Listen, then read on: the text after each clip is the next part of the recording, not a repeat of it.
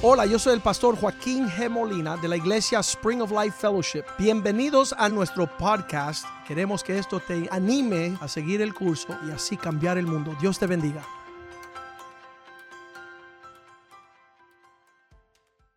Amen. Buenos días a todos. Qué, qué- qué tremenda muestra de los últimos cinco años que se han hecho estos eventos ah, para los niños y realmente el vistazo de, de nuestras vidas, aún ah, de nuestros niños que están participando en estos eventos, le da una claridad para cómo convivir, cómo ver la vida, cómo juzgar. Um, en inglés se dice un biblical worldview. Ver las cosas de parte de Dios como Dios quiere que tú veas las cosas, porque Satanás quiere que tú las veas de otra forma.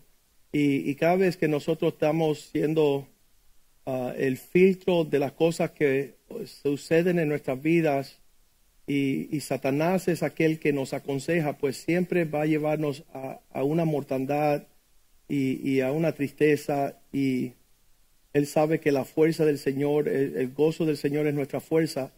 Um, hace años atrás, cuando era pastor de jóvenes y yo habrá tenido 25 años, Javier tenía 19 y fue el asesinato. El padrastro mató a su mamá delante de él en la universidad, la dejó tirada ahí en, en la calle y él no tenía familia aquí en Miami.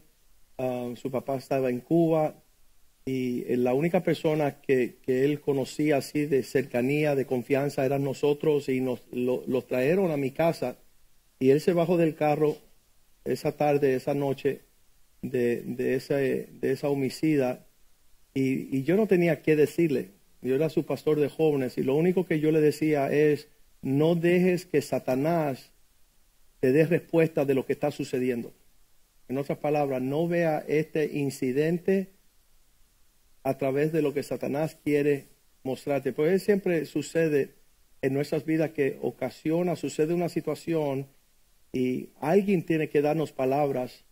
Um, y si no tienes las personas correctas a tu lado, lleno del Espíritu de Dios, de la palabra de Dios, del consuelo de Dios, puede ser un veneno tan agresivo que te trae una destrucción fulminante. Y entonces esa noche le dije a, Javier, lo único que le pude decir es, ah, no dudes de la soberanía de Dios. ¿Qué significa? Que, Dios conoce todas las cosas y, un día vamos a poder tener respuesta de lo que nos está sucediendo, pero no vayas a llorar al hombro de Satanás. En otras palabras, no deje que Satanás te hable a ti de lo que te está sucediendo. Y, y siempre va a haber um, dos palabras que nos hablan en el medio de, de situaciones, en las encrucijadas de nuestra vida. Y para nuestros hijos es importante que ellos sepan cómo responder en las encrucijadas de la vida. Dice la Biblia que esos son ah, los hijos que saben cómo contestar. Ah, yo siempre hago el relato de mi hija cuando tenía cinco añitos, seis añitos, que nos fuimos para Nicaragua en uno de los primeros viajes que dimos allá. estábamos montando un caballo ah, cerca a la orilla del mar. Ella iba en un caballito, yo iba en el otro. Y, y le digo, Cristina, ¿cómo te van las cosas en la escuela? Y ella dice, papá, ah, cuando yo me acuesto en la noche allá en Miami en la cama, el diablo entra a mi cuarto y me dice que tú y mamá se van a divorciar. Ella tenía como cinco o seis añitos y yo decía, wow, qué tremendo, qué feo Satanás estar metiéndole pensamientos torcidos a mi hija en su cuarto cuando uno no está. Y yo me quedé así como que yo, yo no esperaba eso, que ella abriera su corazón para contarme eso. Y entonces yo esperé un rato y ella dice, pero yo los reprendí en el nombre de Jesús y los mandé que se saliera del cuarto. Y cuando ella me dijo esas palabras, yo que estaba ya con el nudo aquí, estaba por llorar y no tenía consuelo de lo que ella me contó. Qué tremendo que nuestros hijos que crecen en la casa de Dios pueden decirle al diablo dónde él tiene que irse. Y, eso, eso me da, me da mucho uh, confort y consuelo que nosotros tenemos que estar siempre con la palabra de Dios y con la respuesta pronta de estos desafíos que tenemos en la vida. Y, y qué triste cuando un esposo no tiene esas palabras, donde él se confunde más todavía y abrumado por la situación porque no está buscando la, la palabra de Dios, el sentido de Dios para su familia, para su matrimonio, para sus finanzas. O que qué triste que una esposa que fue dada para ayudar tampoco esté sintonizada. Um, habíamos hablado esta mañana de, de, la Miss América, que es abogada, que se tiró del 60 pisos de su condominio en Nueva York, teniéndolo todo, abogada, ganó Misses América en el 2016 y se lanzó de cabeza por su apartamento. Y yo digo que esa mujer, si hubieras tenido un esposo, quizás ella empuja al esposo primero. Uh, quizás ella lo hunde a él también, ¿no? Pero tenemos que ser mujeres virtuosas, hombres valientes, hijos obedientes, honorables. Y de verdad, la batalla, Dios nos quiere dar la victoria. Y por eso estamos aquí en la casa de Dios para aprender eso y alinear nuestra mente con el cielo. Uh, el Cristo dijo que le aprovecha al hombre ganarse todo sus tesoros aquí en la tierra y perder su alma. Y, no queremos eso, queremos ganar en cada instante. Um, nosotros habíamos cantado una canción temprana cuando estábamos en el grupo de jóvenes y eh, decía algo así como que, a ver si tenemos volumen acá, y, no pierda su oportunidad de realmente alabar al Señor en la casa de Dios. Ya que hizo el esfuerzo de vestirse y de llegar temprano, le podemos decir estas palabras en su casa hoy nuestra alabanza al Señor. Cierren sus ojos. Vemos en su casa hoy, dice que es perfume, nuestra alabanza al Señor. Cuando tú tienes palabras buenas para tu Dios que te está velando y cuidando, vemos en su casa hoy nuestra alabanza al Señor. Vemos en su casa hoy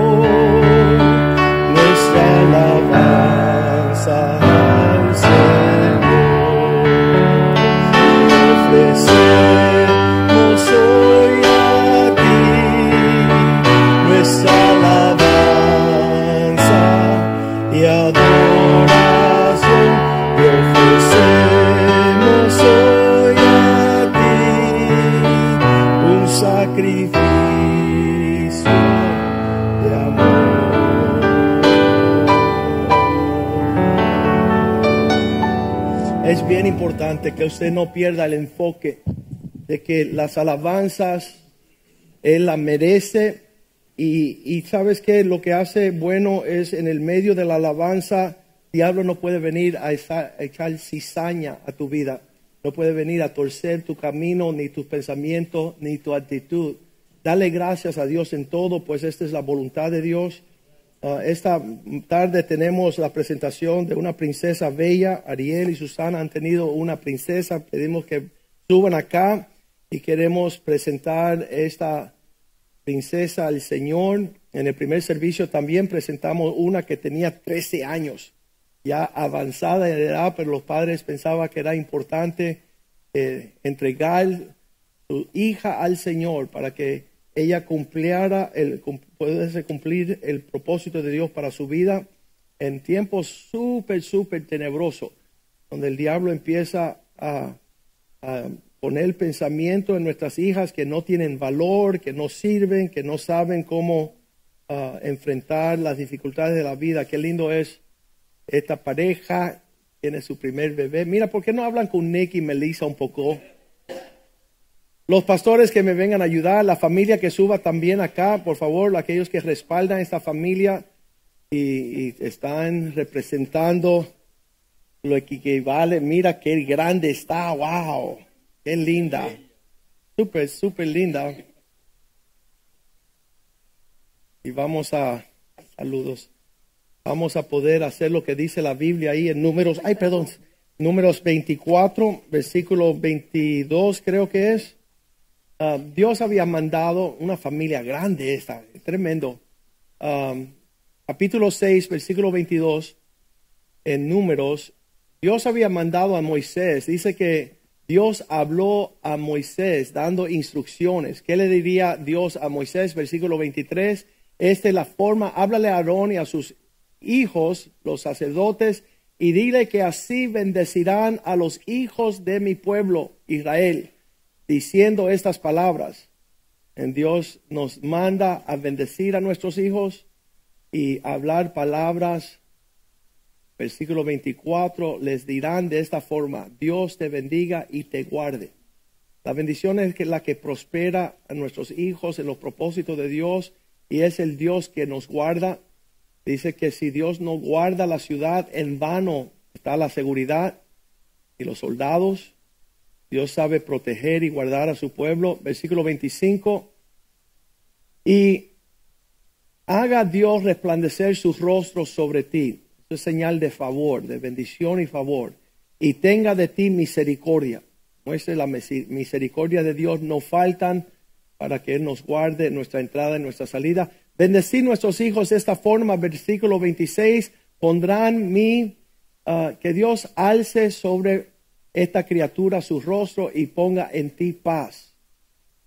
En el medio de, la tormenta, en el medio del temor, la paz de Dios sobrepasa todo entendimiento. Versículo 27, y pondrán mi nombre sobre los hijos de mi pueblo para que yo los bendiga. Iglesia, extienda su mano hacia acá y vamos a orar por esta preciosa Sofía. Padre, te damos gracias.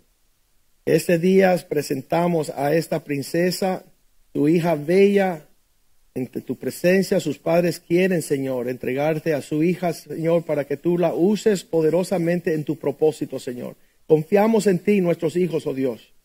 Tú nos da hijos del vientre, oh Dios, y nosotros, Señor, tenemos la responsabilidad de guiarlos educarlos, instruirlos en los caminos del Señor para que cuando sean grandes no se aparten, Señor. Que tú la colmas de bendiciones, de sabiduría, de gracia y favor, de talentos. Ella sea una bendición a sus amistades, Señor, a sus amigas, a sus, a, sus hermanitos que vienen por ahí, Señor. Que ella sea primogénita, Señor, de todos tus propósitos. Que su papá, Señor, pueda mostrarle el carácter de Cristo. Su mamá también, Señor. Carácter de una mujer virtuosa para que ella crezca en la bendición de un hogar cristiano aquella que se levanta y se edifica con la palabra, la sabiduría de Dios, oh Dios. Bendícelos económicamente, Señor, que no falte nunca la provisión sobre esta casa, Señor. Que la salud esté sobre ellos, oh Dios. Que tú guardes esta morada, Señor. Pon un cerco espino alrededor de ellos, Señor. Guarda su entrada y su salida, Señor. Que tus ángeles encampen alrededor de esta criatura, Señor, para que ella crezca en favor, gracia delante de sus familias, amistades aquí en la iglesia, Señor que ella crezca como una doncella hermosa. Señor, te damos gracias por ella y la bendecimos en el nombre de Jesús. Amén, amén y amén. Dios les bendiga. Amén. Súper bueno. Aquellos que quieren abrir una cuenta bancaria y empezar a depositar para la universidad de esta niña lo pueden hacer con confianza para que no falte provisión en esta casa. Gracias a las familias y a las amistades. Amén. Felicidades. Aleluya. Sigue creciendo la iglesia. de dentro y de por fuera. Um, tuvimos el privilegio de, estar fuera en la honra cuatro semanas, ahora cuatro domingos, cuatro viernes y sábados. Estábamos en la misión de llevar el mensaje de que es un hombre a diferentes ciudades.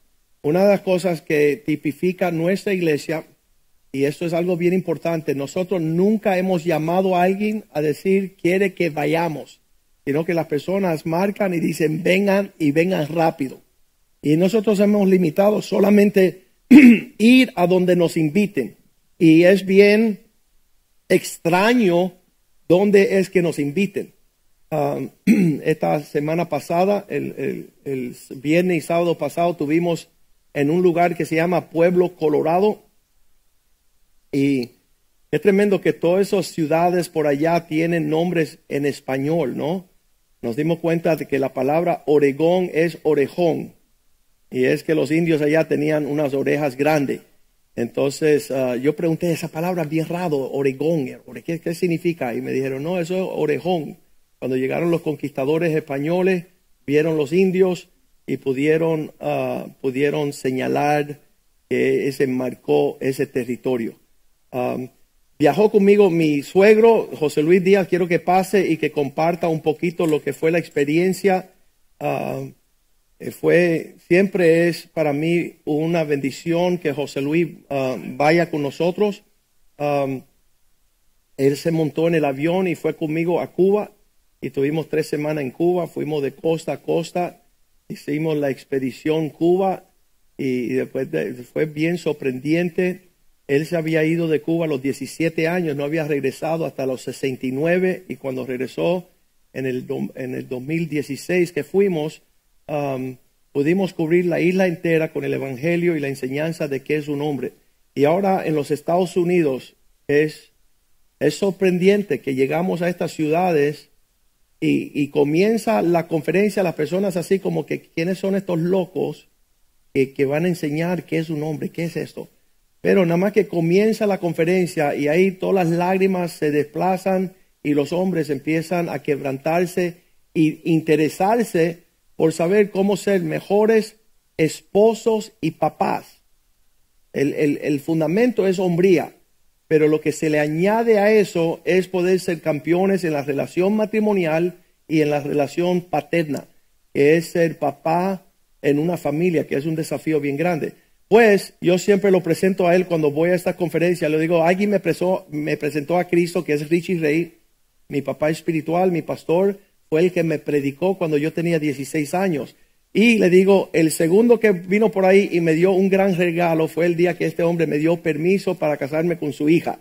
Y entonces lo presento a él como el que me dio el segundo regalo más grande que yo he recibido después de la salvación.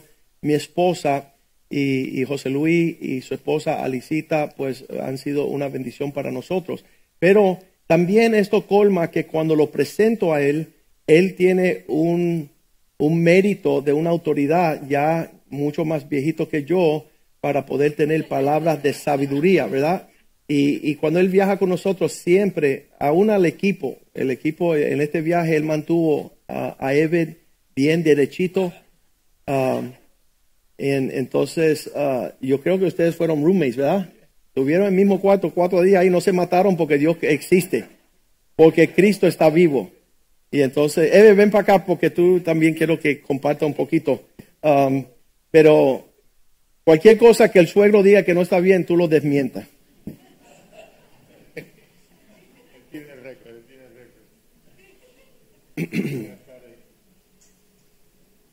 Buenas tardes. Ahí está. Buenas tardes, Pues yo he acompañado al pastor ya en varios eh, viajes, los cuales siempre ha sido un éxito y aparte de eso una, una experiencia hermosa. En este pues tuvimos un recibimiento extraordinario de una iglesia grande y un recibimiento con un cariño y un deseo de oír la palabra. Fue tremendo, fue tremendo lo que experimentamos nosotros allí en Pueblo Colorado, en Pueblo, el estado de Colorado. Eh, el pastor, inclusive el pastor, que a, muchas iglesias que nos hemos llamado, los ministros de, o el ministerio de hombres que nos invitan o lo invitan a él, siempre es el que nos presenta, el que nos dice qué hacer y demás. Pero en este el pastor se involucró en ello, el pastor Chávez, y fue una, una experiencia muy bonita que tuvo. Inclusive eh, hubo momentos en que eh, tenía que salir, pero quiso antes de irse invitar a, a pastor a su casa para presentarle a su familia. El pastor tuvo cinco conferencias. Viernes por la noche le habló a los hombres, sábado, eh, habló dos veces a los hombres y el domingo tuvo dos servicios en la iglesia. La primera noche, que fue romper, como decimos nosotros, romper el hielo, fue extraordinario. Eso fue un mensaje que cada vez que él habla, hacemos así, en esta forma, aquí va a, volar balas. Pero fue un recibimiento, como él dijo, se, se, quebrantaron los hombres, recibieron de una forma extraordinaria, esperaron, nos esperaron después, fue tremendo. El segundo, el sábado, fueron dos extraordinarias conferencias, los hombres fueron, la respuesta fue tremenda, eso fue, todos los libros se agotaron, primera vez que se agotan todos los libros fueron tremendos, eso fue todo un deseo de un hombre. Y el, domingo, como conocen ustedes a nuestro pastor, le habló muy delicada y suavemente a las mujeres. Eh, la llamó por su nombre y les enseñó que hay un nombre en español que se llama bruja y que la mencionó varias veces, pero bueno, muy delicadamente. Pastor, ustedes saben que él es delicado. Pero para mí, Lo que más, como siempre, me, me llamó mucho la atención el motivo que, nos, que él lleva a tantos hombres, porque él siempre menciona, me preguntan que por qué llevo muchos hombres conmigo, y él responde, él tiene su sabiduría, y sabe, sabe, responder. Pero yo me impresioné porque analicé, dije, el Señor Jesús tenía doce apóstoles con él siempre, pero los apóstoles no predicaban los apóstoles solo escuchaban, aprendían, porque les estaba enseñando a caminar con Él. Y esta es una de las misiones que tenemos nosotros, los que lo acompañamos. Es escuchar su, cómo lo hace para predicar el Evangelio, porque en un momento dado a nosotros nos va a tocar hacerlo. y nos está discipulando. Es un entrenamiento eh, tenso, lo que pasa en esos cuatro días. Tenso en el Evangelio, tenso en la hermandad que recibimos uno con el otro, que es una cosa hermosa, porque nosotros aquí somos muchos y no nos conocemos.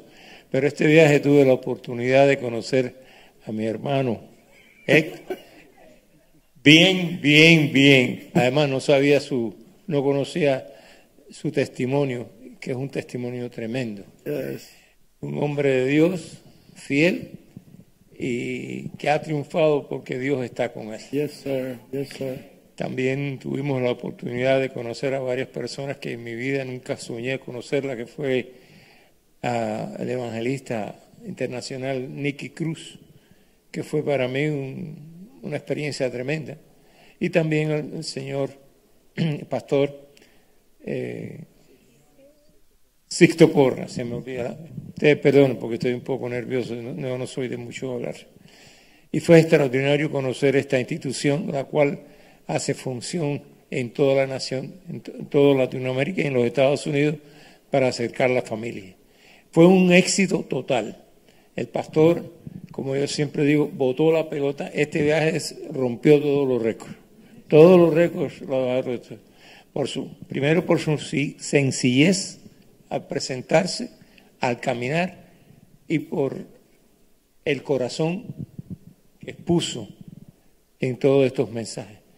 Yo le agradezco a él que me ha invitado, que fui y estoy disfrutando como nunca, porque en todos los viajes siempre me da un nieto, pero este viaje fueron el nieto y dos jóvenes de esta iglesia que yo los considero mi nieto, que son Joy y Isaac.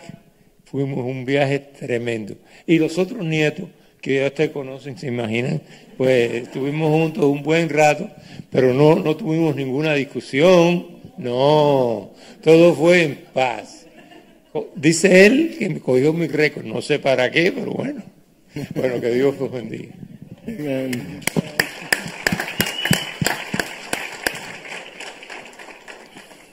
Como decía el hermano José Luis, verdad que fue esta conferencia dos cosas me vi que no vi en otras conferencias que marcaron la hospitalidad. Eso esa gente estaban agradecidos. Nos fueron a recoger, nos invitaron a almorzar, después estando en la comida, cómo nos trataron. Yo no hablo inglés, como ustedes saben. Ellos hacían el esfuerzo, algunos que con su español machucado por hablar conmigo, que es increíble. Una tierra fértil. Yo creo que el pueblo recibió lo que a veces estamos nosotros acostumbrados, que como decía Pablo a los Corintios, no menosprecie la gracia que se le han dado. Y como ha dicho mediero el pastor todos estos domingos, no menospreciemos lo que recibimos aquí, porque allá afuera nadie lo está recibiendo. Esos hombres están desbaratados, bien dadivosos, algunos tú los ves prósperos, pero están desbaratados, sus matrimonios. Caragol tuvo la posibilidad de compartir ahí que dije, bueno, que un hombre queda 45 años en la iglesia, la esposa va a otra iglesia porque se puso brava con una mujer en la iglesia y Carol le dijo, si ustedes siguen así, no, está secándolo a él. Y a lo mejor el pastor Chávez, que mostró ser un hombre íntegro, ser un hombre serio, ni lo sabe. Pero está sucediendo. Y es lo que hay afuera, tristemente, en el Evangelio. Y lo otro que me marcó bastante, cuando fuimos en Focus the Family con el pastor, con el doctor Sisto Porres, dijo una cosa que él llamó al pastor y llamó y quería compartir con nosotros, con el pastor, y nos contó el testimonio y nos contó algo curioso. Es Brian Dawson, ¿cómo es el nombre del...? Jeff Dawson, que le había dicho en él la semana anterior que la única esperanza que le queda a Estados Unidos de cristianismo somos nosotros los latinos. Por el Creo- vínculo familiar. por el vínculo familiar.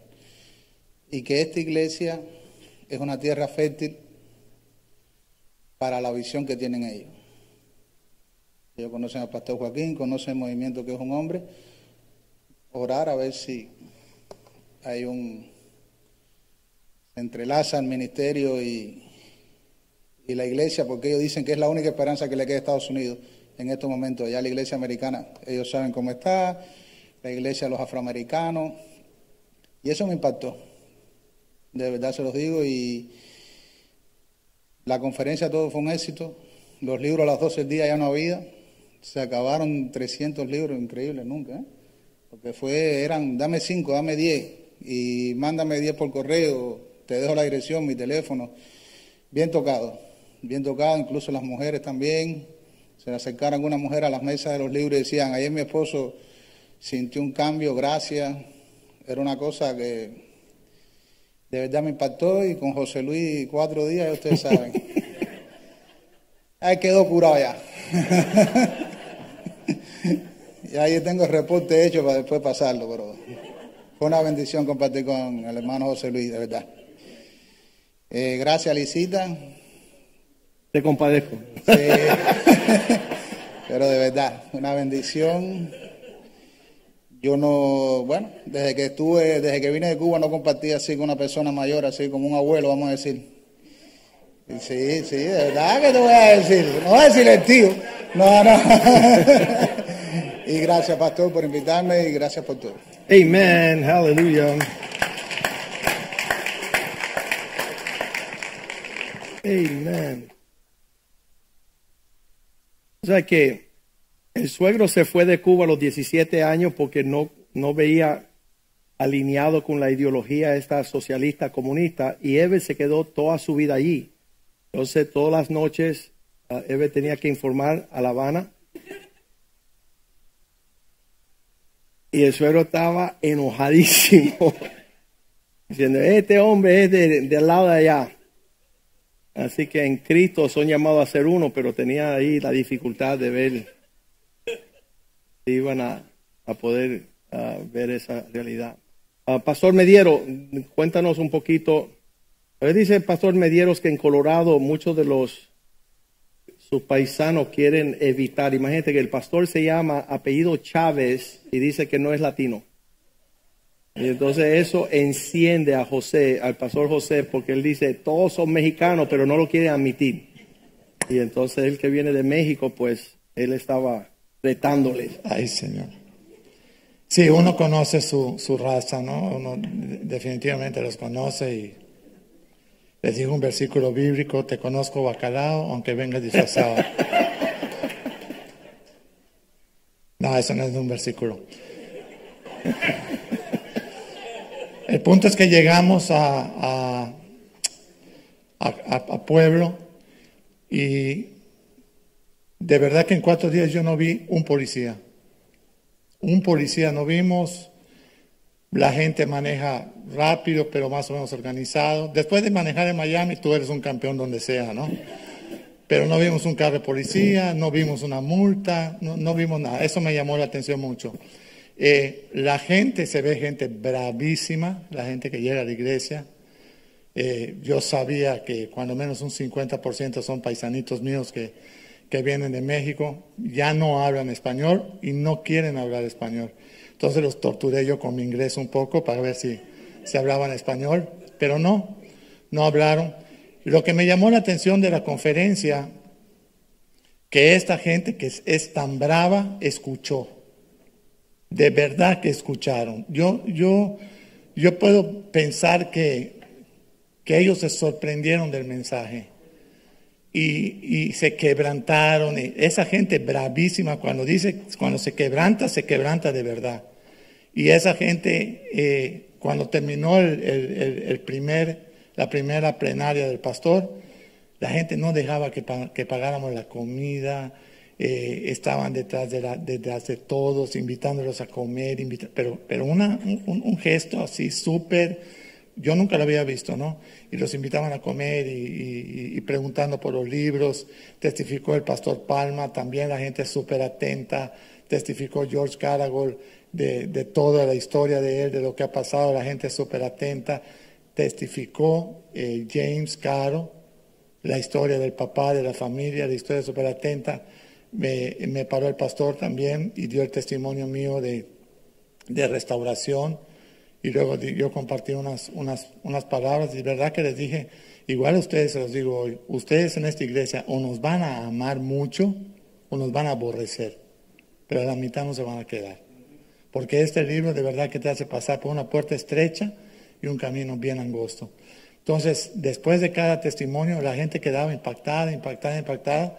Después esa noche que fueron a, la heladería, una zona, yo diría que es una zona brava de, ahí, de, de, Pueblo Colorado. La gente tranquila, pero una zona brava, más o menos si fuera México, te diría que era zona de Guanajuato, del norte, donde la gente es bien callada y solo te miran y bueno, ahí ellos se metieron a la fila, compraron helados y le testificaron a esta pareja de, creo que eran mexicanos los dos ya viviendo allá, eh, a punto de divorciarse, una vida destruida, dijeron que iban a ir a la iglesia, llegaron a la iglesia, entonces el domingo ahora ya está sentado el hombre que se quebrantó con la esposa. La esposa se quebrantó también. Cuando vieron el ¿Cuántos saben que qué es un hombre no es un mensaje machista? De verdad. ¿Cuántos saben eso? Yo no sé por qué las mujeres no agarran y compran el libro ya que el marido no lo quiere. Y lo leen ellas y dicen, mira mi amor, ya sé en qué te voy a ayudar. Primero te voy a ayudar en que tomes decisiones. Segundo te voy a ayudar en que tú seas el que provea la casa. Te voy a ayudar en que tú nos cuides. Te voy a ayudar en que tú protejas a nuestros hijos. Te voy a ayudar. Aquí está todo. Entonces, cuando, ellas escuchan ese mensaje, se quebrantaron también. Obvio, obvio. Ningún latino sabe cuidar a su esposa si no la aprende. Por favor. ¿Sí o no? El hombre dejará a su padre y su madre y se unirá a quién? A su mujer. Y cuando el mexicano se sale de casa de su esposa, ¿dónde crees que se va? A ver, resuélveme esa incógnita. Acá se mamita. Hacer un nene otra vez. Ese es el mexicano. Yo no soy cubano, pero el mexicano es así. Entonces, cuando escuchan este mensaje, la gente queda asustada porque están viendo una esperanza. Ahora, este mensaje llevó algo especial. Se hizo con mucha gracia, con mucha paz y con mucho amor. Porque la gente se prestó a eso. El pastor Chávez estaba impactado. Hasta creo que le dijo al pastor, esta conferencia fue para mí. Yo me la tomo. No sé qué va a hacer la gente, pero yo la voy a tomar. Entonces, lo que tú tienes acá, cuando vemos los, matrimonios jóvenes como Ever, eh, todos estos muchachitos, Natera, Miguelito, Miguelón, ustedes están viviendo un sueño. Palma, mi yerno, eso es un sueño. Galvis, eso es un sueño. Todos ustedes son un sueño. No existe en otras iglesias este tema, ustedes lo saben, por favor. Y los que vienen de otras iglesias, ustedes lo saben. No existe. Este libro no tiene caducidad, no tiene fecha de caducidad, no tiene edad. Lo mismo le puede servir a José Luis con una licita, que me sirve a mí, que le sirve a Palma, que le sirve a Natera, que le sirve a Ever, que le sirve a Jonathan Malpica. Que le puede servir a Luis Flores, que le está sirviendo a Zarralde. Zarralde, párate por favor, con tu esposa, Roxana. Esos muchachos se acaban de restaurar. Se acaban, tienen un mes que se restauraron. Es el Señor. Eso solo está pasando acá, no está pasando en otras iglesias. Ustedes lo saben. Eso fue lo que se llevó a Colorado. Esa gente brava necesitaba un mensaje de la verdadera hombría. ¿Y sabes cuál es la verdadera hombría? Servir a tu esposa, amar a Dios, amar tus hijos, amar tu casa, amar tu familia. Eso es lo que se predicó. Y eso es lo que estamos haciendo. Dios les bendiga.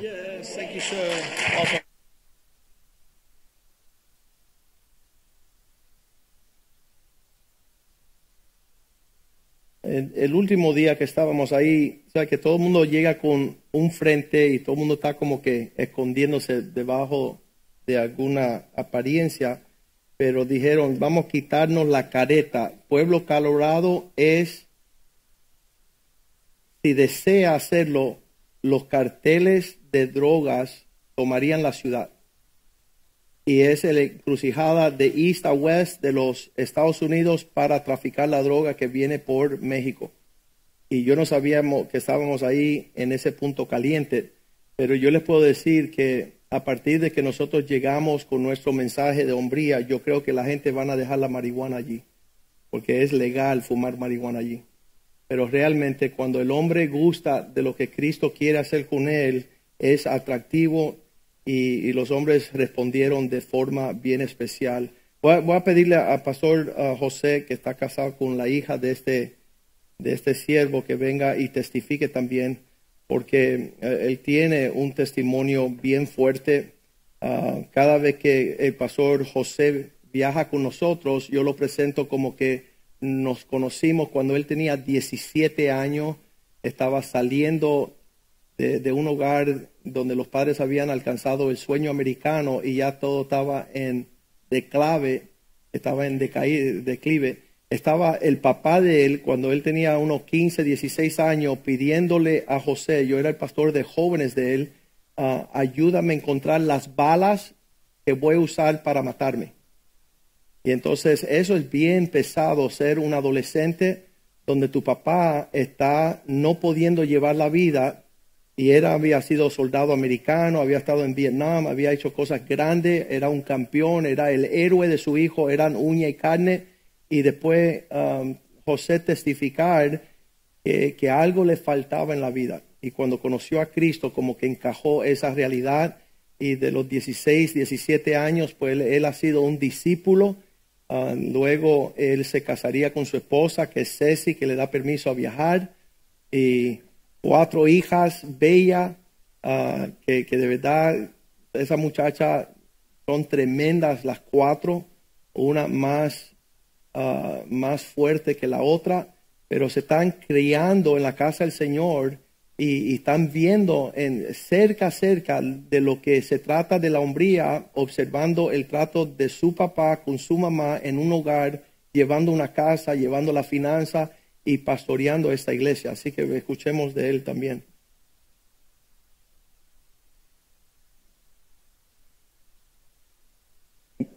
Cada vez que viajamos se escucha algo similar cuando traemos el reporte y um, si parece que estamos hablando, que estamos exagerando cuando hablamos de, la diferencia entre lo que disfrutamos en esta iglesia y lo que hay en muchas iglesias por todo el mundo, si le parece que estamos exagerando, les reto a que se compren un boleto y viajen con nosotros.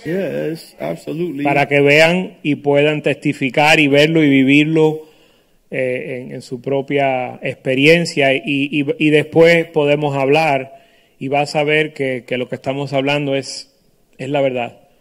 Aquí tenemos una bendición increíble ah, que no se aprecia hasta salir y ver, ah, y ver, la, y ver la diferencia. Eh, pero en este viaje, una de las cosas que yo pude ver, um, lo que me resaltó a mí era que um, al pastor, cuando él comenzó esta obra hace 24 años casi, um, el Señor le dio a él una visión.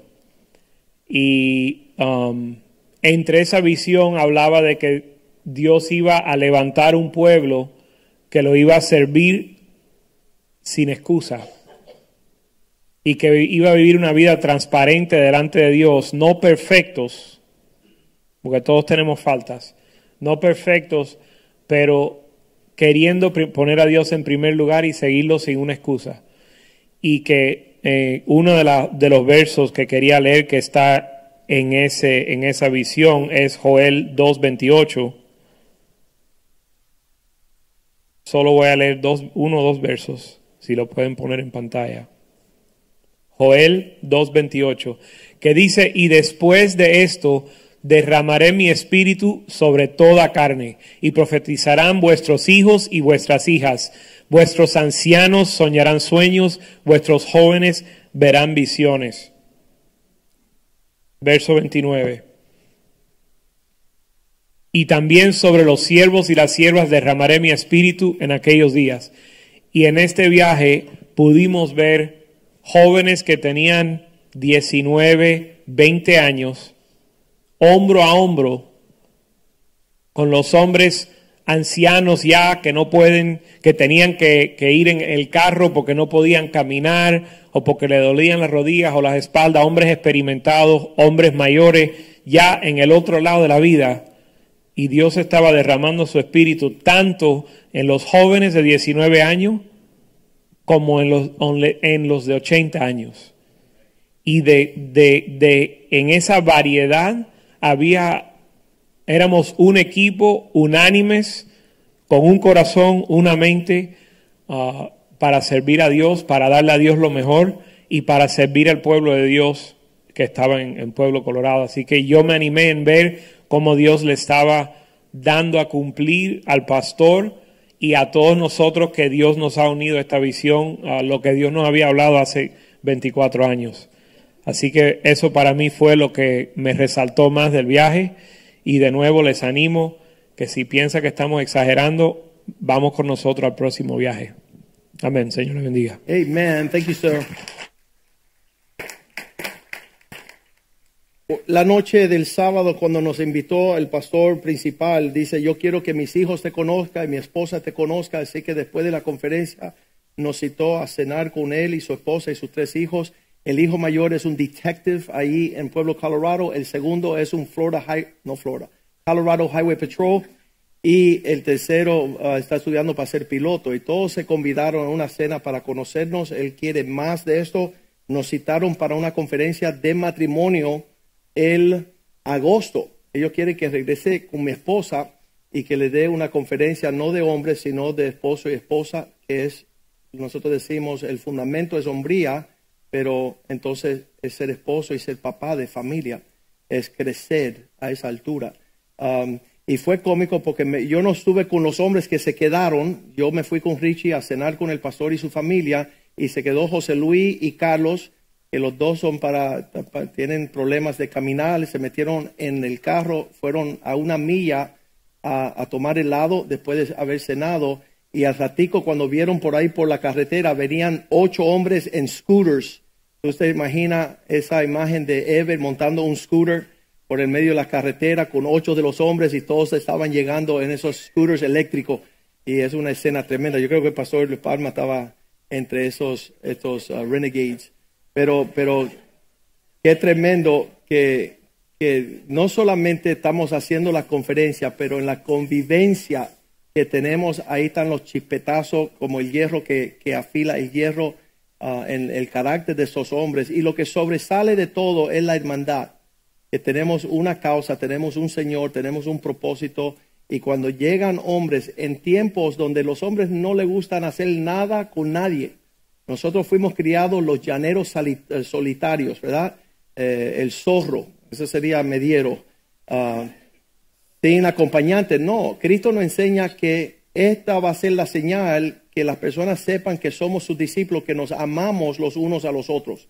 Y esa convivencia, y escuchen bien, esto es bien importante, los vuelos para Colorado subieron por Spring Break. Usualmente son 500 dólares la, el boleto del avión, pero subieron a mil dólares. Y si tú haces la matemática, 17 por mil son 17 mil dólares yendo a una conferencia y cuando llegamos los hombres dicen, ¿y, qué nos van a sacar o, por qué vienen y qué hacen?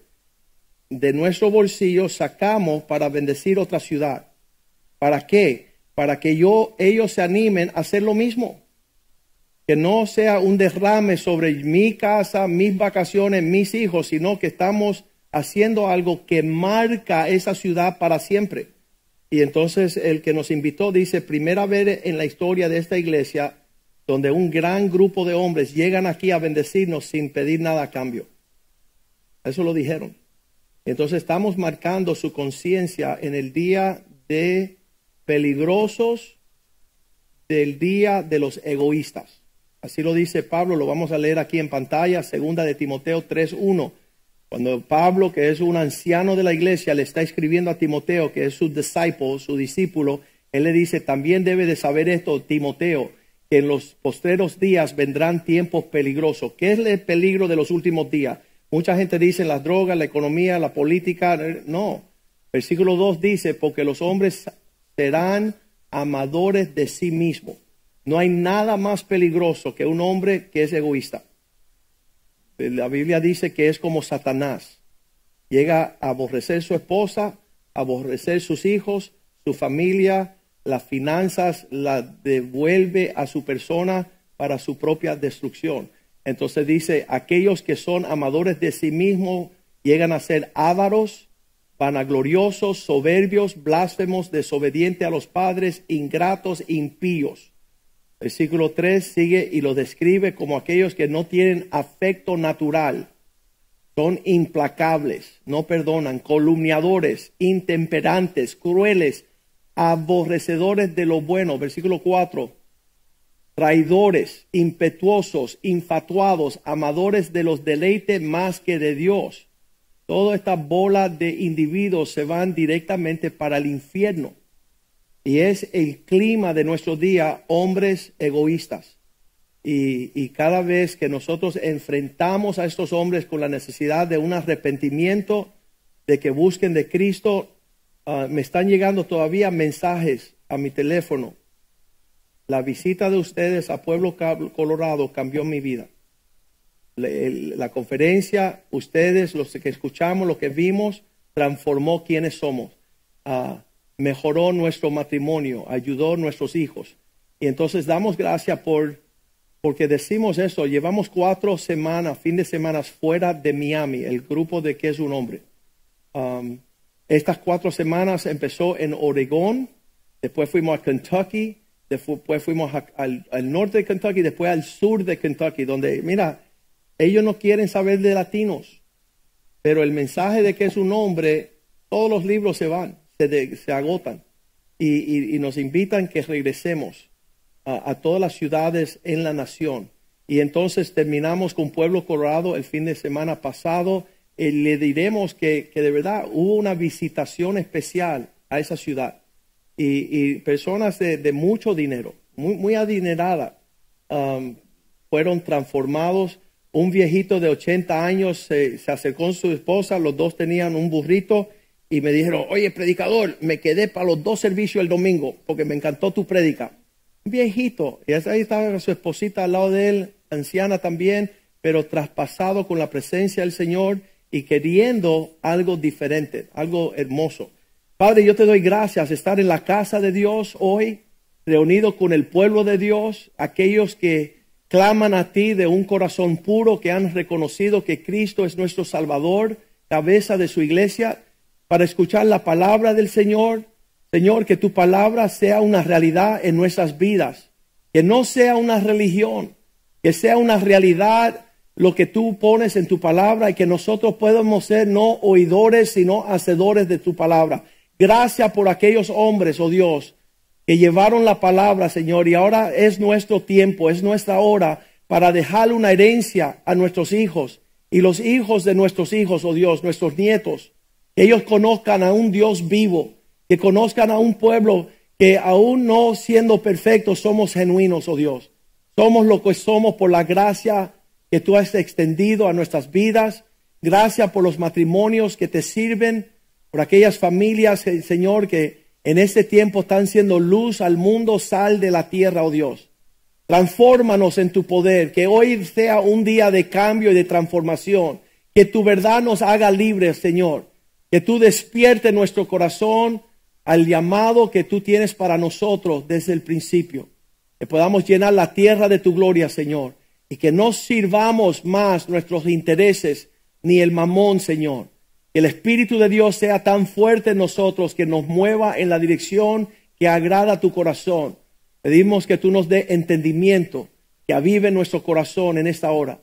Esto te lo pedimos en el nombre de Jesús y el pueblo de Dios dice amén. Estábamos en cada uno de estos viajes de este libro que se llama las conferencias What is a Man? Se pican estos hombres.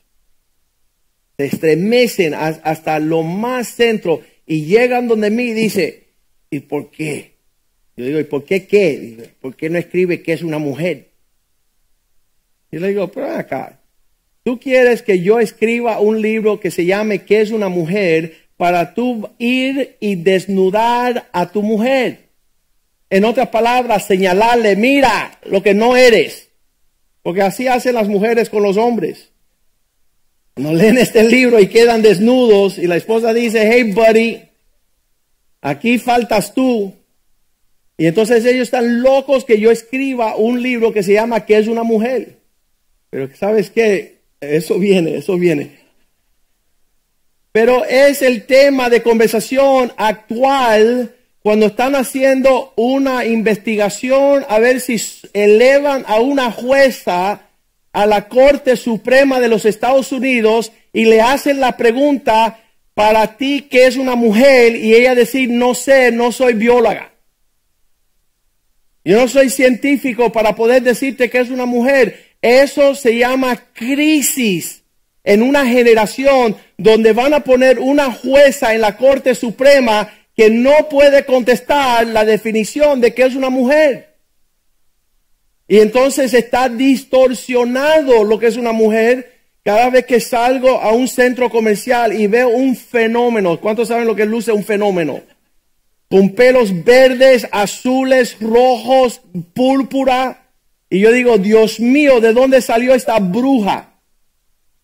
Una mujer que no sabe lo hermoso que es la forma que Dios diseñó a la mujer. Y que ella está tan desbaratada porque, mira, cuando la Miss América hace dos semanas se lanzó del 60 piso en Nueva York, Miss América, no tenía problemas económicos porque era abogada, abogado. Dice que había estudiado en Harvard, tenía conocimiento, tenía belleza, tenía popularidad y escogió la desgracia más grande de lanzarse con 30 añitos del 60 piso de su mansión, de su condominio en Manhattan. Y tú dices, ¿y por qué? ¿Por qué la mujer llega a tal nivel que no sabe ni esta, esta, esta jueza es mujer?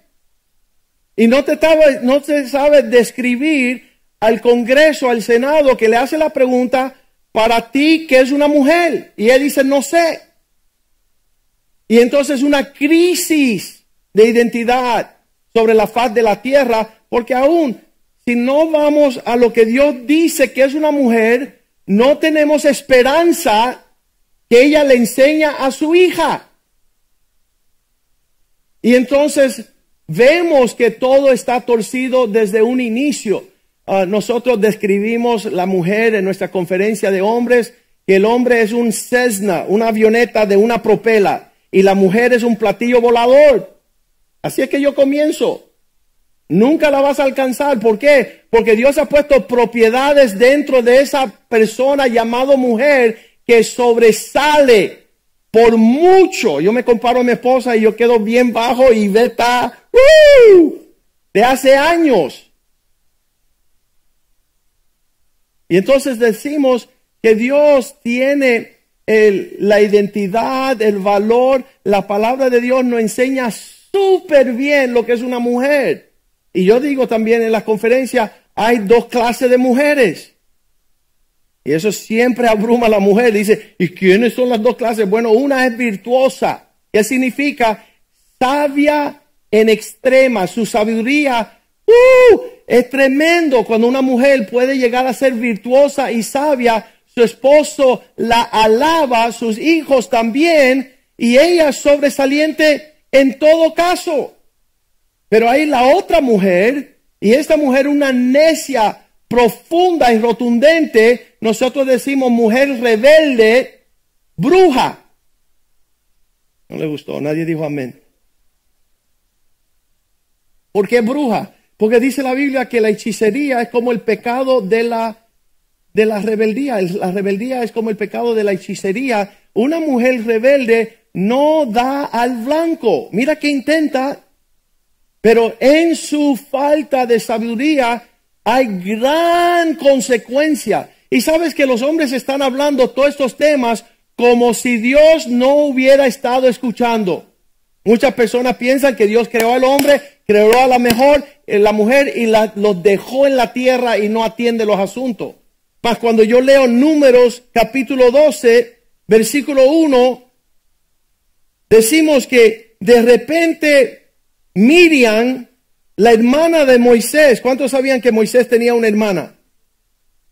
Y esta hermana de Moisés, en el versículo 1 dice que María y Aarón estaban en conversación. Viejo Testamento, están allí. Hey, ¿y qué están hablando? Dios destapa la olla y dice que Moisés hablaron en contra de Moisés porque él se había casado con una mujer cusita.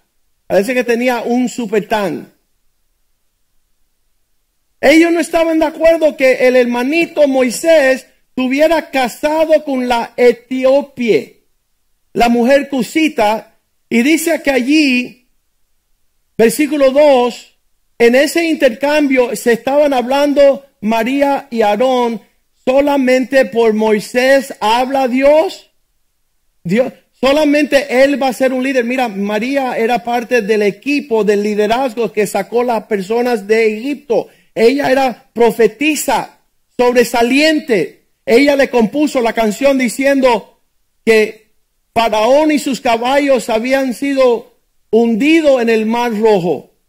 Y aquí ella está hablando en contra de su hermanito, tomando privilegio, hablando. Dice, solamente por Moisés nos habla Dios, no también nos habla a través de nosotros.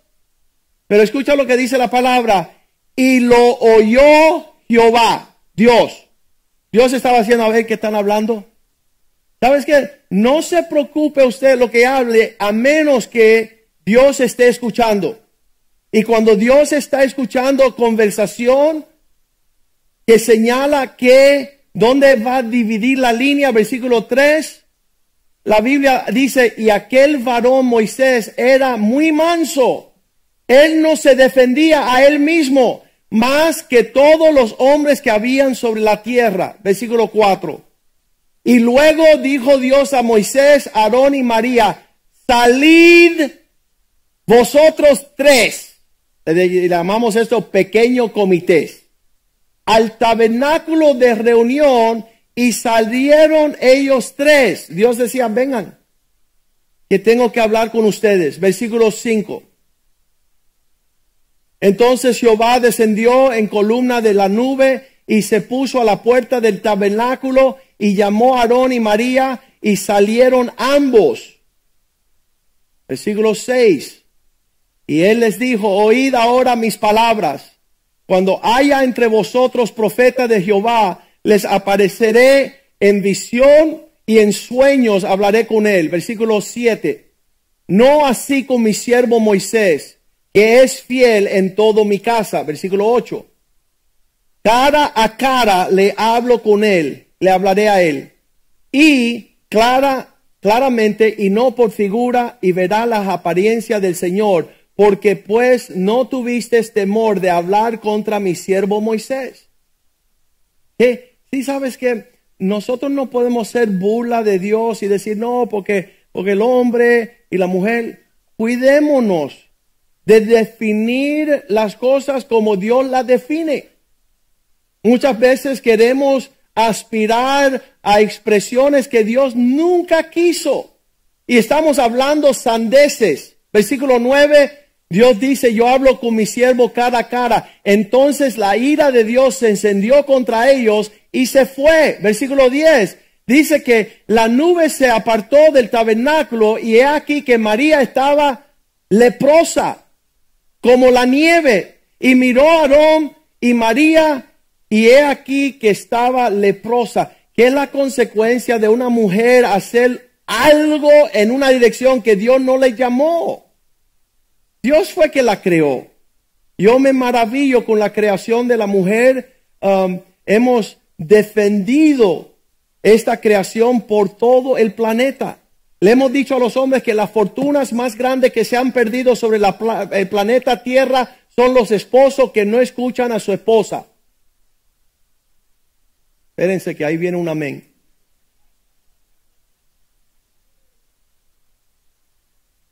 Las fortunas más grandes que no han caído al hombre ha sido esposo que no han escuchado su esposa. Es más, las fortunas que se han perdido. Pregúntele a Jeff Bezos. ¿Cuánto le costó no estar de acuerdo con su esposa? 38 billones de dólares.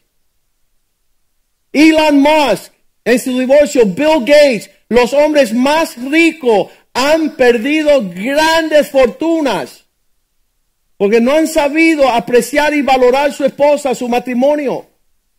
Y ahí están los hombres llenos, donde quiera que vayamos y decimos, vuestras oraciones son impedidas. ¿Por qué?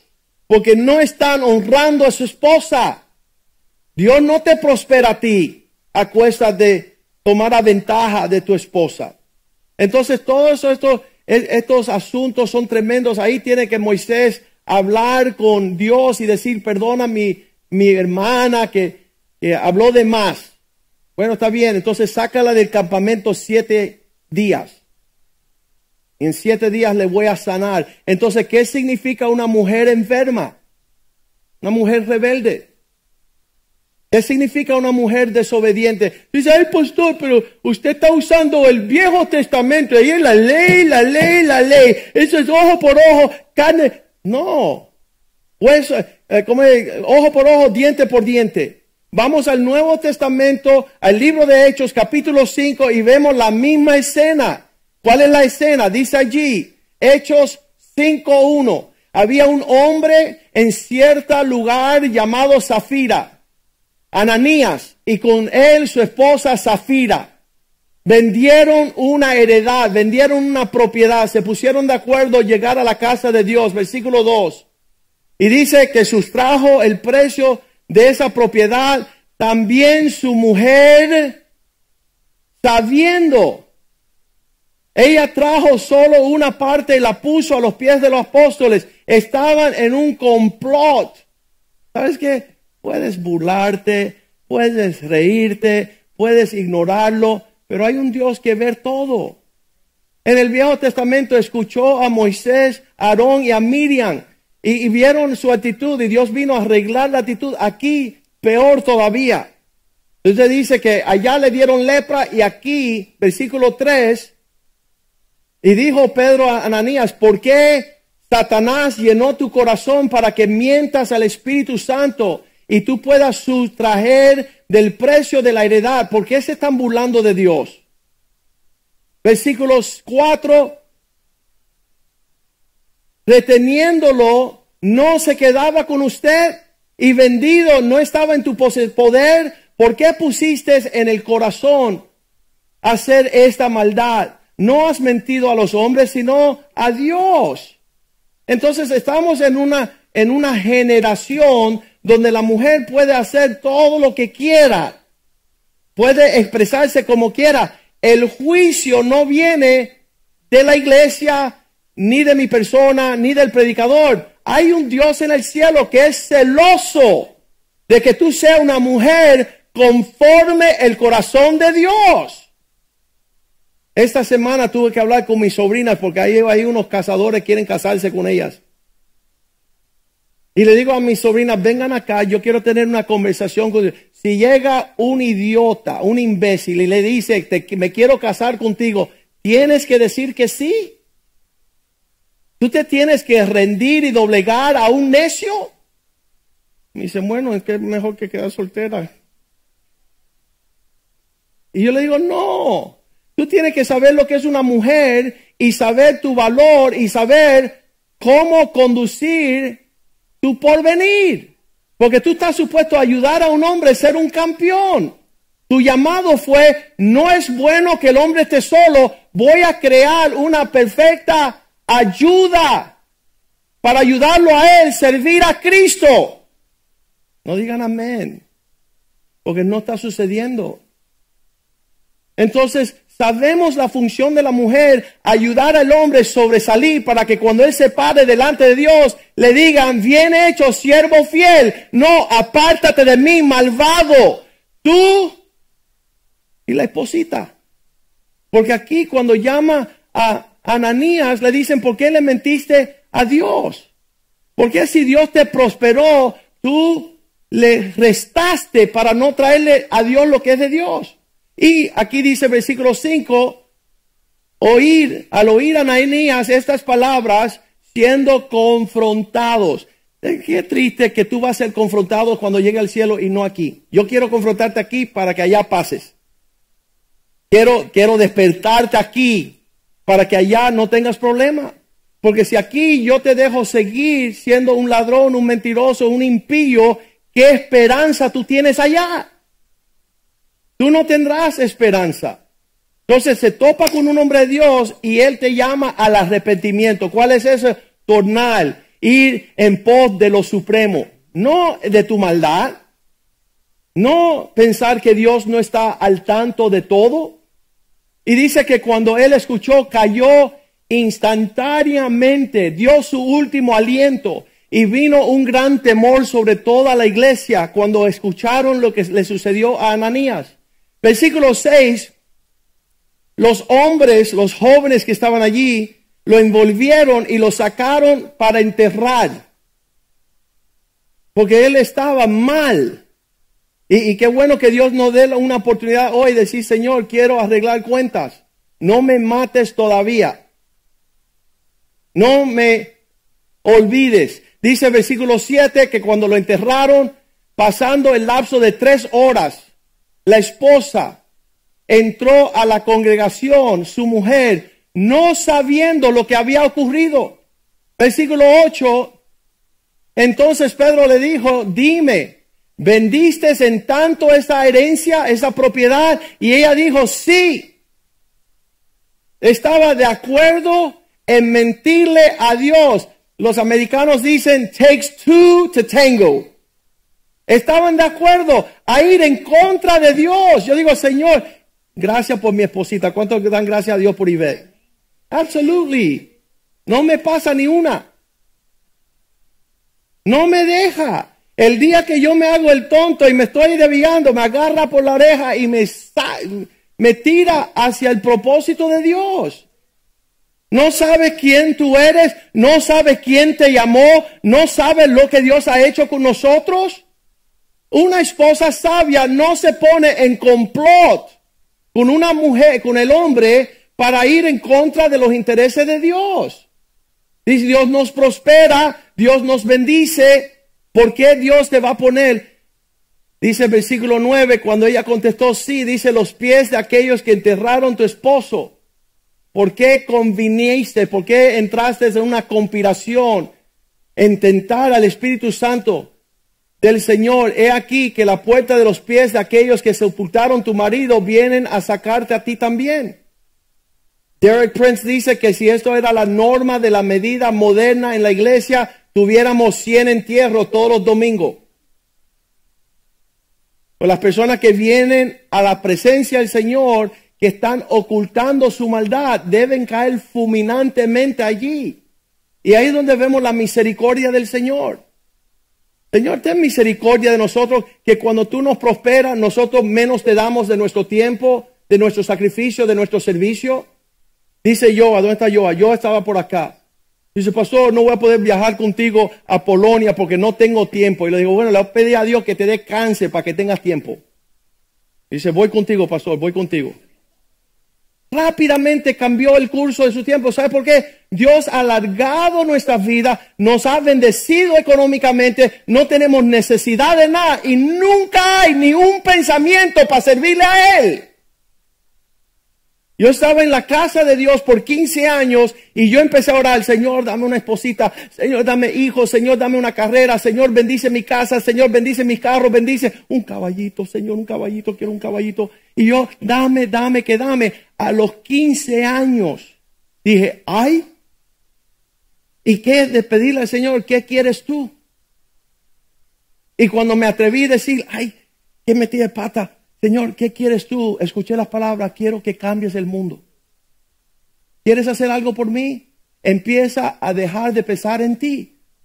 Y empieza en lo demás. Y empieza que ya yo te prosperé a ti, te bendije a ti por 15 años, te di todo lo que me pediste. ¿Y cuando me toca a mí? Dice el Señor. ¿Cuándo me toca a mí pedirte que tú seas alguien serio para mi gloria? Que tú me sirvas a mí, a mi casa, a mi pueblo, a mi nombre. Y todas las cosas nos dará con añadidura. Dios nos dará todas las cosas para disfrutar. Le digo que no conozco un hombre vivo o que ha vivido que vive con el sueño que estoy viviendo yo hoy día, con mi esposa, mi matrimonio, mis hijos y los nietos que están por ahí. Si Ariel habla con mi hijo. Pero qué lindo es el Señor, qué hermoso es. ¿Por qué nosotros estamos haciendo burla de la casa de Dios? Nuestros, hijos no conocen al Dios de sus padres. Nosotros tenemos la dicha de tener padres que nos enseñaron los caminos del Señor y usted no le ha enseñado a su hijo y se ha olvidado de la casa de Dios. Se ha olvidado de la obra del Señor. Que el tiempo apresura, los tiempos son cortos. Después te va a pesar no haber servido a tu Dios. Y estos hombres se quedan ahí sepultando a esta mujer, versículo 10. El instante ella cayó a los pies de él y expiró cuando entraron los jóvenes y hallaron muerta y sacaron y la sepultaron junto a su marido. Y yo siempre digo, ¿sabes qué? Quizás no es malo el haber muerto físicamente, pero más triste es vivir en una mortandad. Seguir viviendo en la prosperidad y no participar en la obra del Señor. Y no tener la dicha de, de tener el galardón de aquellos que toman a Dios en serio. Entonces, volviendo a este tema de qué es una mujer, Dios quiere que nosotros sepamos en tiempos modernos lo que Él creó cuando Él puso la mujer. Romanos 1, 22, 21. Romanos 1.21 dice, ellos que habían conocido a Dios no le glorificaron. Ya que Dios te hizo mujer, ¿sabe lo que es una mujer? Empezar con, haré una ayuda idónea. Yo siempre digo, la mujer ayuda al hombre a alcanzar el propósito de Dios. Ayuda al hombre a tener la herencia de las cosas eternas.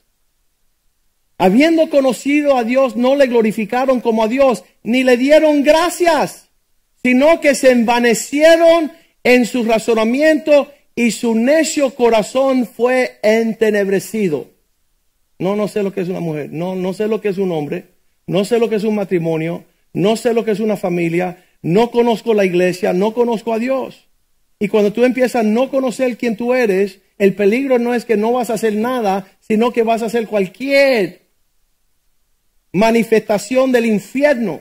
Al no saber lo que es una mujer, te puedes convertir en un monstruo, una monstruosidad. Le digo a mi hija, te quiere casar, le digo, tú estás supuesto a ser una bendición para tu esposo y vas a ser una maldición. Ay, papá, papá, ¿por qué no estoy casada todavía? Porque todavía no sabes ser mujer. Y qué malo sería tú, una malcriada, llegar a la vida de un hombre a estar con antojitos. Y en vez de ayudarlo, lo vas a atropellar. Yo creo que esta mujer que se tiró del 60 piso, yo creo que si ella se hubiera casado con alguien, lo deprime también a él y los dos brincan. Porque le lleva a ser una carga pesada al que tiene al lado. Siempre susurrándole su maldad y su, su, su ¿cómo le dicen? Su amargura, su resentimiento. No me gusta eh, la iglesia, no me gusta el pastor, no me gusta las familias que van ahí. No. Oye, que te guste algo, porque te vas para el infierno. Si no cambias el enfoque, empezar a bendecir y ver los tesoros del cielo. Y yo siempre que me dicen la persona, no, pero yo puedo hacer un libro de ese gordo, de todo lo feo que vi en la iglesia, sí, tú eres un malvado, porque puedes escribir un libro así de todo lo bueno y estás enfocando lo malo. Entonces fuimos llamados a ser, yo le digo a las mujeres, usted fue llamado a ser un cheerleader. ¿Conoce lo que es una porrista? Está perdiendo el equipo por 100 puntos y ella dice, tú puedes, tú puedes, tú puedes. El tipo está matado, pero ella, yo estoy contigo, yo estoy contigo. Es la única, pero ella sigue señalando el camino y marcando la pauta. No una bruja diciendo, yo sabía que íbamos a morir tú y yo. Desgraciado. Eso no es una porrista. Una mujer es una que edifica su casa, que le da un porvenir, una visión a sus hijos, que el Espíritu de Dios la utilice a ella no para ser intelectual, que Dios cambiase tus libros que has leído por la vida que hay en Cristo. Años atrás, una joven aquí en la iglesia, 15 años, dice, ay pastor, no sabes cómo yo quiero ser como tu esposa Ivette. Dice, sí, pero me tiene por sorprendido porque tú pareces más a Hillary Clinton. Todo lo que hace Hillary Clinton, eso lo haces tú. Entonces no va a edificar una casa, no va a edificar un matrimonio. Dice que la Biblia está la novia de Cristo en Apocalipsis y está la ramera. Esa que viene a destruir todo lo que Dios hace en la tierra. Dice, todos sus actos son abominables. Una mujer puede compararse con la novia de Cristo, una que sirve al Señor o una bruja del mismo infierno destruyendo todo lo que llega a sus manos. Uh, Eclesiastés 7:26, este versículo poderoso. Más amargo que la muerte, ¿qué será? ¿Qué para ti es más amargo que la muerte? Dice una mujer malvada, una, una bruja. He hallado más amargo que la muerte a la mujer cuyo corazón son lazos y redes, sus manos son ligaduras. Ella amarra al hombre para que no sea libre para servir al Señor. Dice, el que agrada a Dios escapará de ella, mas el pecador, el rebelde, quedará en ella como preso. Dios quiere. Yo, yo le digo a las mujeres ancianas, enséñenle a sus hijas ser virtuosas. ¿Qué significa eso? ¿Qué es lo que significa en términos bíblicos una mujer que agrada a Dios, una mujer que conoce quién es ella? Le digo a mi hija, hasta que tú no te hagas la mujer que va a bendecir a tu esposo, yo le pido que ese infeliz no llegue. Que Él llegue cuando tú estás preparada para ser como ser esposa de un siervo de Dios. Si no vas a arruinar su vida. Ahí los hombres no pueden decir amén porque se buscan problemas. Pero una mujer fue creada para ser la bendición más grande que su esposo haya recibido. Y en ese, esa realidad, dice la Biblia, no con peinados, primera de Pedro 2, versículo 3, no con peinados ostensosos de lo exterior. Que tú tengas pupilentes azules y que te tiñes el pelo y que te levantes por acá y te infle por allá, no significa que eres una mujer.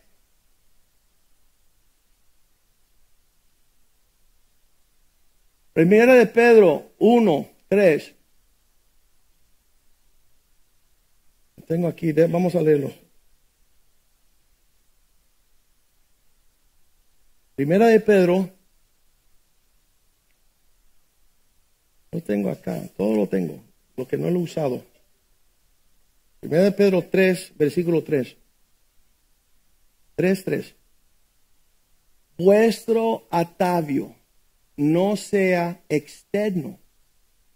El hecho que vas a la a mi lady y a Migdalia y estás ahí con unos peinados y un corte y dice no sean peinados externos ostenciosos de adornos de oro. No, no son las joyas que usted viste. No es la, los vestidos lujosos. Dios, Dios dice que esto es un elemento porque tampoco quiere descuidarte no hay unas mujeres que son súper lindas por adentro y son monstruos por afuera. No diga amén, no diga amén todavía.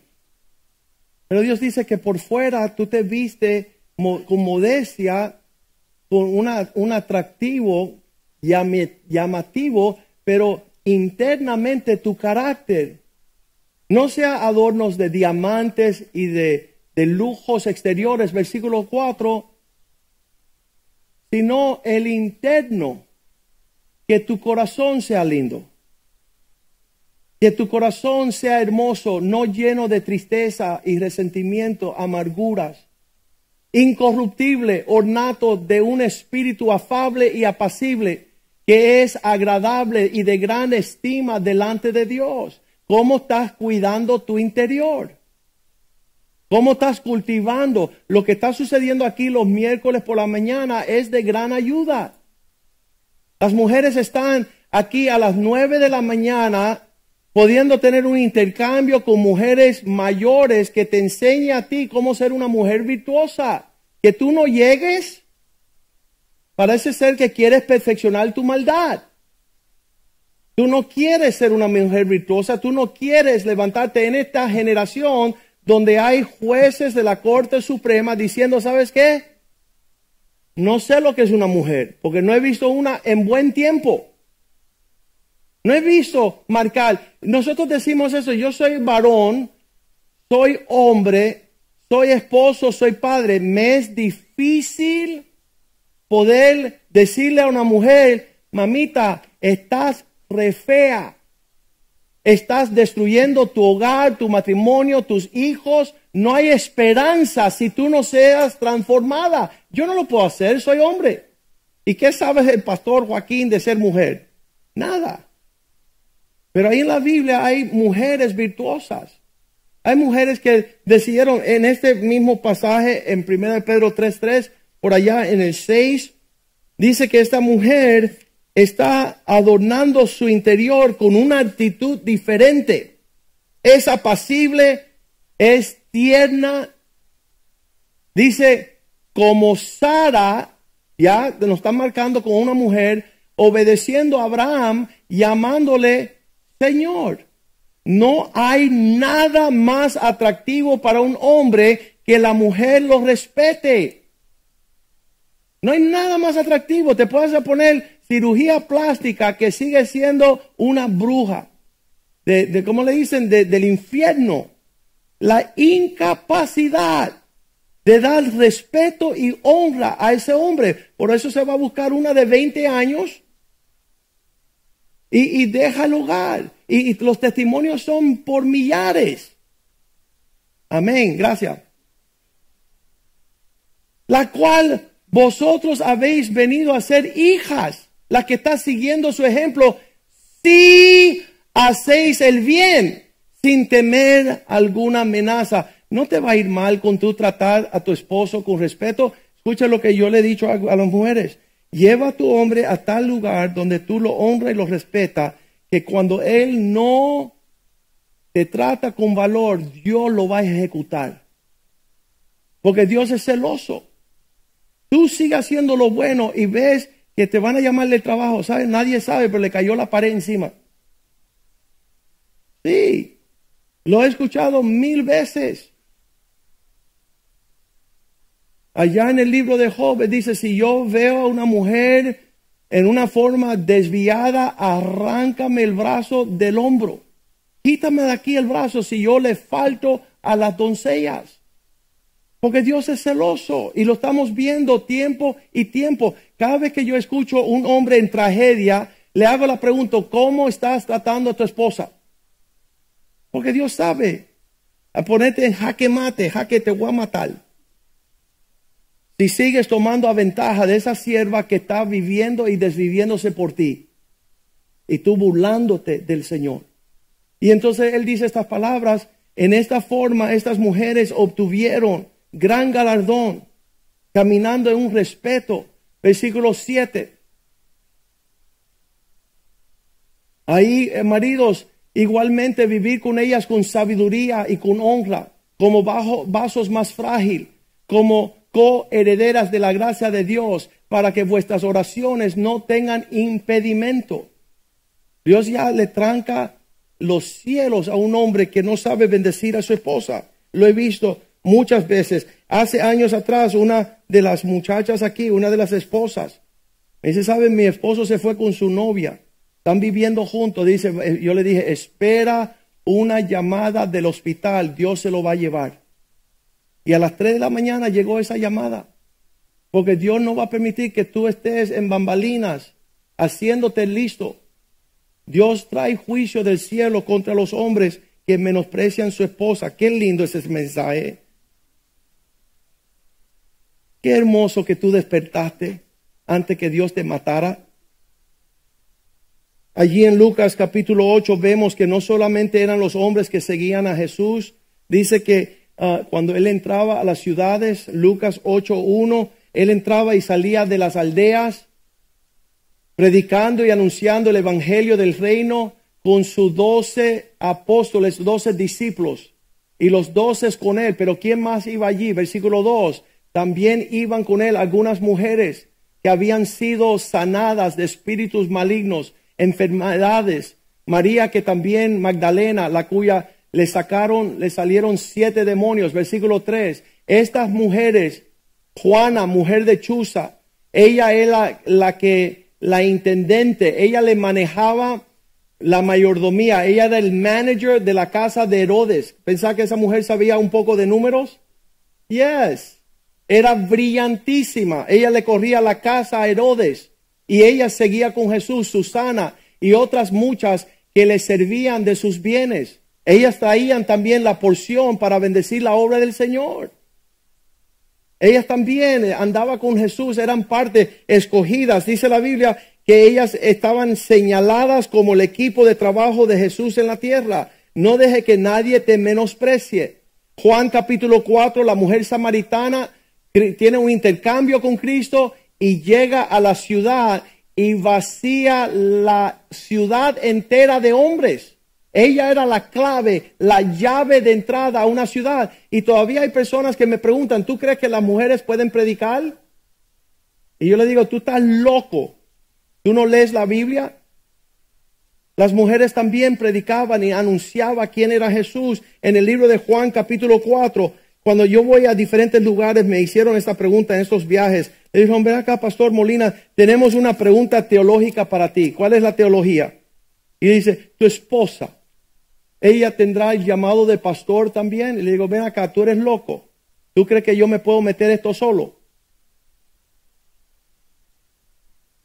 Mi esposa es la que me ayuda con todo. Ella es la que me da sabiduría. Ella me da entendimiento. Eh, con ella yo intercambio. Y muchas veces yo digo, lo voy a matar. Y ella dice, no, dale tiempo que va a crecer.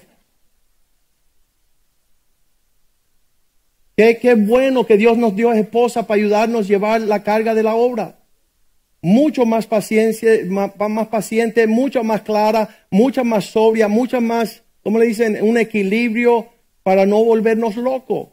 Una mujer sabia que edifica esta casa por más de 24 años. Otra hubiera dicho, mándanos a correr, mudámonos para Montana.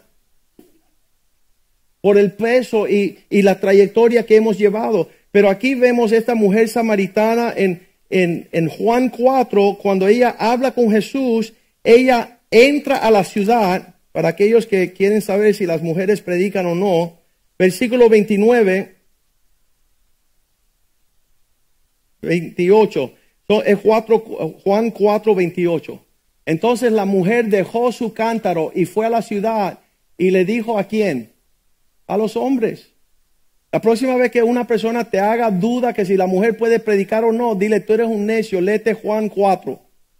Que esta mujer dejando su cántaro fue a la ciudad, versículo 29, y le dijo a los hombres, venid, ved al hombre que me ha dicho todo cuanto me he hecho, y no será este el Cristo, versículo 30, todos salieron de la ciudad y vinieron a él. Un gran avivamiento. Yo creo que eso puede suceder en Miami. Una mujer puede ser la llave para que Miami se desborde a buscar a Cristo. Y no tenga la estigma de que no puede predicar, que no puede ser una sierva de Dios. Yo creo que son grandes siervas de Dios. Creo que, creo que tienen una gran, una gran capacidad de influir a una ciudad. Lo vemos así a través de la Biblia. Las mujeres como Abigail y Esther y Ruth, todas estas doncellas que fueron tremendas para el Señor. Romanos 16, terminamos con esto, versículo 1. Pablo escribe esta carta en el libro de los Romanos. Quiero que recomendar además nuestra hermana Febe. Clarita, ¿la conoces a ella? Son, son mujeres destacadas que no estaban en brete, no estaban en chisme, no estaban en, en, en destruir, sino esta hermana, la cual es diaconisa de la iglesia, sierva ese es el primer paso de ser un siervo, ser un diácono entre la casa de Dios. Versículo 2. Esta mujer que es una hermana, que la recibas en el Señor como es digno de los santos, los siervos de Dios, que la ayudéis en cualquier cosa en que necesita de vosotros, porque ella ha ayudado a muchos y a mí mismo. Ella era uh, compañera de batalla de Pablo. Entonces cuando las personas quieren venir a atropellar el valor, y la sustancia y la esencia de lo que una mujer no lo permitas. Coheredera de la gracia de Dios, dice el Señor, que a ellos los bendijo, les dijo fructificar, multiplicar, llenar la tierra, subjugarla y tomar dominio a ellos, al primer hombre y la primera mujer. Los bendijo a ellos, los llamaron, eh, les llamó, dice, hagamos al hombre nuestra imagen y semejanza y los llamó a ellos varón y varona. Que ayuden a esta mujer. Versículo 3, Pablo dice, también a Priscila y Aquila, mis colaboradores, una pareja de casados en Cristo, que versículo 4, expusieron su vida por mí, a los cuales no solo yo, doy gracias, sino también toda la iglesia de los gentiles están agradecidos de este marido y mujer. Versículo 5. Saludar también a la iglesia que se reúne en su casa, saludar a Epeneto, amado mío, que es el primer fruto de Acaya para Cristo. Versículo 6. Saludad a María, la cual ha trabajado mucho entre vosotros. Eran mujeres que llevaban el peso de la obra en sus hombros. Tenemos estas mujeres en esta casa. Se han destacado en ser fiel a Cristo, fiel a la obra del Señor. Son mujeres sabias, son mujeres fuertes, son mujeres que han llevado las batallas juntamente con nosotros. Versículo 7, escríbele y salúdele a Adrón, Adrónico y a Junia, su esposa, mis parientes, mis compañeros de prisiones, los cuales son muy estimados entre el número de los apóstoles. También ese, ese esposo, esa, eh, esa mujer estaban en el equipo apostólico de Pablo. Entonces hoy día dejemos de estar fingiendo no conocer lo que es una mujer, porque es el regalo más grande que hemos recibido mujeres sabias. Tito capítulo 2, versículo 3, enséñele a las mujeres ancianas, las que son más duras, que sean reverentes en su porte, no calumniadoras, no es esclavas de vino, maestras del bien.